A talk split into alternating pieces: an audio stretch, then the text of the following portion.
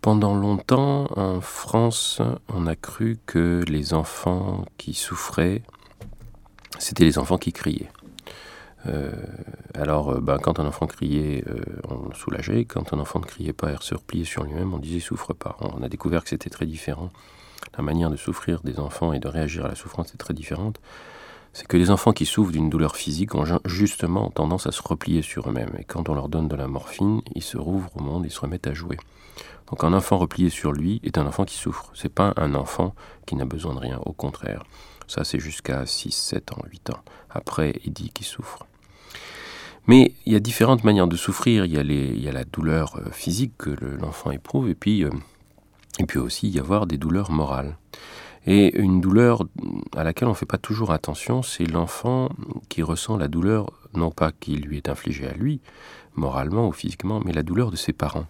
Je pense que euh, les enfants qui ont des parents qui souffrent, évidemment souffrent aussi, parce qu'ils sont extrêmement proches d'eux, et euh, comme ils souffrent euh, aussi de la souffrance de leurs parents, comme ils la ressentent, eh ben, ils cherchent à les aider. on voit très souvent autour de soi, quand on se sent pas bien, on voit souvent ses propres enfants venir vers vous et dire comment ça va, est-ce que tu veux que je fasse quelque chose?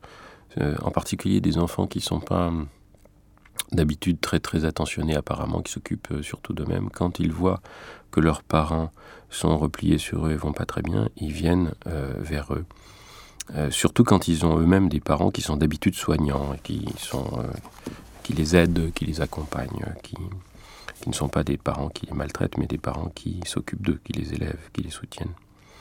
Par exemple, Françoise Dolto décrivait un phénomène extrêmement fréquent chez les, jeunes mamans dépressives, c'est que les jeunes mamans dépressives, juste après euh, l'accouchement ou pendant les mois qui suivent l'accouchement, euh, ont des nourrissons qui sont agités. elle disait, c'est pas euh, le nourrisson n'est pas agité parce que sa mère est dépressive, le nourrisson est agité parce qu'il essaye de remonter le moral de sa mère, il essaye de la stimuler parce qu'il sent que sa mère est dépressive. Et quand on soigne la dépression de la mère, eh ben, le nourrisson se calme parce qu'il sent que sa mère est plus dépressive et il est plus agité. C'est donc euh, euh, une, manière très originale et très intéressante de voir les choses, puisque ça consiste à dire ce n'est pas la mère qui est responsable de l'état de mal-être de l'enfant, mais l'enfant, sentant le mal-être de sa mère, essaye d'y faire quelque chose qui n'est pas approprié, parce que on ne remonte pas le moral d'un dépressif en le stimulant mais euh, il essaye d'avoir un comportement soignant en retour du comportement de soins qu'il a reçu de sa mère.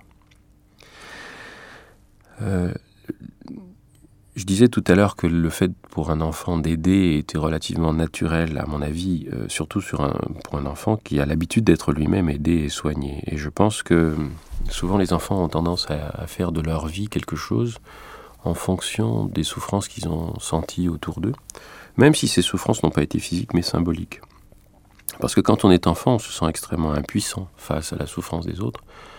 Et en grandissant, de manière peut-être extrêmement inconsciente, on cherche à acquérir des outils qui vont nous aider euh, à soigner euh, symboliquement les gens qu'on a sentis souffrir. Alors ça peut être par exemple devenir instituteur parce qu'on a été élevé euh, par des gens qui n'avaient pas fait d'études, qui ne savaient pas lire, qui ne savaient pas écrire. Et du coup, on enseigne à lire et à écrire à des enfants. Ça peut être, comme l'explique dans, dans, son livre La Reine du Silence, comme, comme Marie Nimier l'explique, ça peut être, comme le frère de Marie Nimier, devenir réanimateur parce que son père est mort dans un accident de voiture et qu'en tant qu'urgentiste, il, il attend de soigner son père arrivant de son accident. Et puis ça peut être aussi d'apprendre à devenir écrivain pour donner la parole à ceux qui n'ont jamais pu parler et qu'on a senti souffrir du silence.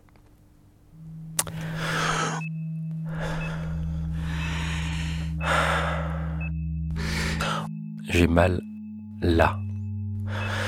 Martin Claire.